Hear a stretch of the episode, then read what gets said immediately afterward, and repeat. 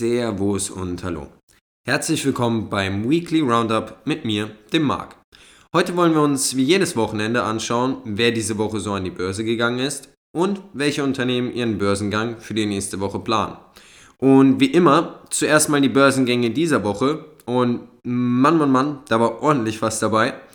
Ähm, da hätten wir zum einen Olo Incorporated, Finch Bioscience, Duckhorn Portfolio oder auch die von uns lang erwartete Sun Country Holdings Airline. Fangen wir doch äh, da mal direkt an. Am Mittwoch dieser Woche war es dann endlich soweit und die Sun Country Airline ist mehrere Wochen, nachdem sie ihr erstes S1-Filing eingereicht haben, wirklich an die Börse gegangen. Und das Ganze nicht mal ohne Erfolg, was für eine Airline in den aktuellen Zeiten bestimmt keine Selbstverständlichkeit ist. Bei 33 Dollar lag der erste Handelspreis der Aktie, was ungefähr 30% mehr ist als der Ausgabepreis. Die Aktie konnte dann sogar in den letzten Tagen noch weiter zulegen und ist ähm, am Freitagabend mit 34 Dollar aus dem Handel gegangen. Mittwoch ist aber nicht nur die Sun Country Airline an die Börse gegangen, sondern auch Olo Incorporated. Eine führende cloudbasierte On-Demand-Commerce-Plattform für Restaurantmarken. Gerade in der aktuellen Zeit ziemlich gehypt, würde ich sagen. Also schauen wir mal, was der Börsengang so gemacht hat. Für 31 Dollar wurden die Olo-Aktien zum ersten Mal gehandelt.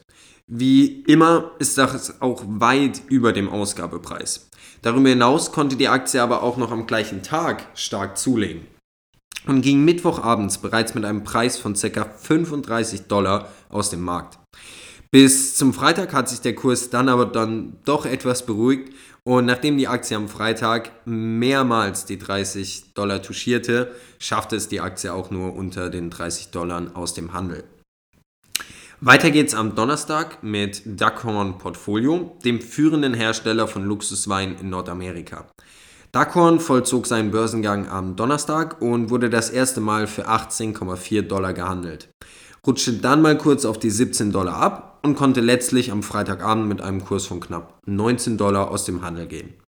Was für das Unternehmen eine Bewertung von knapp 2 Milliarden Dollar bedeutet. Ein eher ruhiger Börsengang, wenn es sowas dennoch überhaupt gibt. Ähm, denn die Bewertung selbst lässt unserer Meinung nach sehr viel ähm, Raum für Interpretationen. Aber bei welchem Wert ist das bitte zurzeit nicht der Fall? Kommen wir schlussendlich also zu Finch Bioscience, einem Biotech-Unternehmen, das an Behandlungen für Störungen im Zusammenhang mit Mikrobiom forscht. Sie wagten erst diesen Freitag ihren Gang an die Börse und auch sie mit vollem Erfolg. Auch Finch startete weit über dem Ausgabepreis, der bei 17 Dollar lag, und von Beginn an wurde die Aktie über den 20 Dollar gehandelt. Somit konnte auch unser letzter Kandidat in der Liste für die Börsengänge in dieser Woche ein gutes Plus verzeichnen. Jetzt kommen wir aber zu der wohl möglich wichtigeren Frage, was steht für die nächste Woche an? Und da haben wir eine ganze Menge, inklusive einiger richtiger Granaten. Zum einen hätten wir da SEMrush Holdings. Eine führende Software-as-a-Service-Plattform für SEO-Analysen und andere Online-Sichtbarkeitsoptimierungen. Nach Aussagen von vielen Entwicklern das mit Abstand beste, aber auch teuerste Tool für derartige Aufgaben. Wie heißt es so schön? You get what you pay for.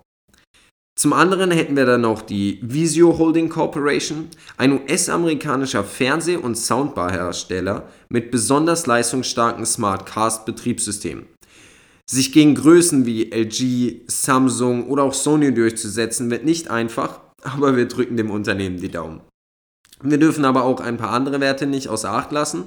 Da hätten wir zum Beispiel Instillbio, das nächste Biotech-Unternehmen im Bereich der Krebsbekämpfung. Frontier Airlines oder auch Frontier Group Holdings und damit auch gleich eine neue Airline. es sind wohl harte Zeiten für die Luftbranche. Dann hätten wir da aber auch noch Fred Up, der Secondhand-Laden für deinen Kleiderschrank, Geldbeutel und den Planeten. Wobei ich ehrlicherweise noch rausfinden muss, wie umweltfreundlich sie wirklich sind. Und schließlich noch Diversey Holdings mit der Mission Schutz und Pflege von Menschen durch führende Lösungen für Hygiene, Infektionsprävention und Reinigung zu gewährleisten. Wer will mir sagen, dass das in der aktuellen Zeit keinen bestimmten Bedarf decken wird? Für den Schluss habe ich mir dann aber die Perle aufgehoben, vielleicht eine der Aktienperlen, die wir hier bei den Spekulanten versuchen zu finden. Und zwar Coinbase. Wie der Name schon verrät, eine Börse für Kryptowährungen. Sei jetzt mal dahingestellt, was ihr von Bitcoin, Ripple oder sonst irgendwelchen Coins haltet. Wie wäre es mit einem Unternehmen, das an jeder Transaktion oder nur für das Lagern von Kryptowährungen Geld kassiert? Da sind wir bei Coinbase. Aber zu Coinbase gibt es nochmal eine ganz eigene Folge. Versprochen. Und damit sind wir schon am Ende dieses Weekly Roundups angekommen. Ich hoffe, es hat euch gefallen und wir hören uns bald wieder.